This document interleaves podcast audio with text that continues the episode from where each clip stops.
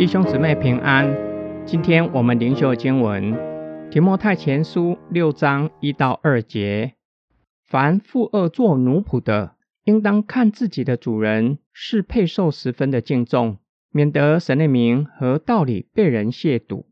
奴仆有信主的主人，不可因他们是弟兄而轻看他们，倒要加意服侍他们。因为这些受到服侍的益处是信主蒙爱的人，你要把这些事教导人、劝勉人。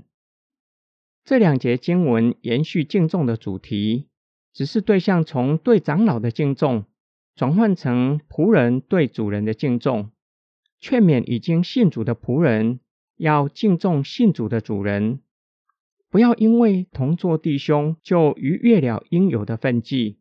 使得神的名和道理被人亵渎，意思是不要让教外人士误以为教会取消主人和仆人的界限，严重破坏社会的秩序，进而逼迫教会。保罗劝勉信主的仆人，不仅不应该轻看主人，反而要格外敬重主人，服侍他们，形同给予主人恩惠，让主人得到益处。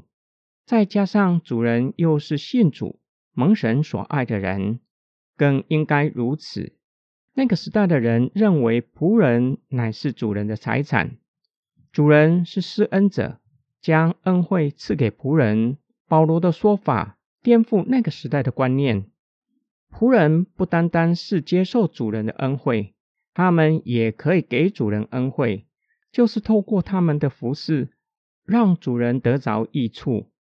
保罗希望提摩太可以将这些教导劝勉弟兄姐妹，使教会不要因为救恩已经打破了社会阶级制度，就逾越了应有的分际，让教外人士有借口逼迫教会。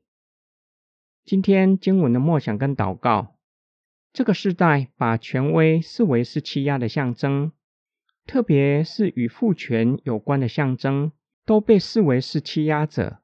上帝和圣经也就与父权画上等号，认为保罗的教导已经过时。新约圣经启示我们，耶稣基督的救赎已经打破了隔断的墙，使得社会各种阶层的人可以跨越障碍，都在基督里成为一家人。然而，新约圣经也教导我们，特别是保罗。呼吁我们要持守被招时的身份。假如被呼召做基督徒的时候是在主人手下的奴隶，就要好好的服侍主人。主人若是主内的弟兄，不要因为是主内的家人就逾越了分际。对我们来说，我们活在救恩已经成就，但是又在等候主耶稣基督再来的时期。正在等候终极的救赎，天国完全显现来到。因此，我们是地上的国民，又是天上的子民，依然要持守地上的伦理制度。但是，不是持守地上的法律就够了，更是要遵守天国的伦理。地上的法律和天国伦理并不是冲突的，但是天国的伦理准则。比地上的法律更高。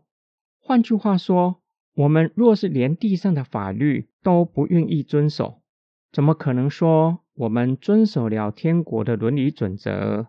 更何况，我们若是违反了地上的法律，连带的也会影响教会的社会观感，使神的名和圣经被人藐视。我们一起来祷告：爱我们的天父上帝。你嘱咐我们要顺服在上掌权者，并且要为在上掌权者祷告，使我们可以平安敬虔度日。求主赐给在上掌权者治国的智慧，并将公义放在他们的心中，好叫他们可以以公平公义治理国家。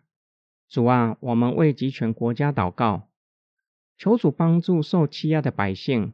特别是基督徒，让他们从你那里得到真正的平安和盼望，晓得地上的苦难会过去，唯有你执掌王权，直到永永远远。你必定会将人所盼望的和真平安赐给凡仰望你的人。我们奉主耶稣基督的圣名祷告，阿门。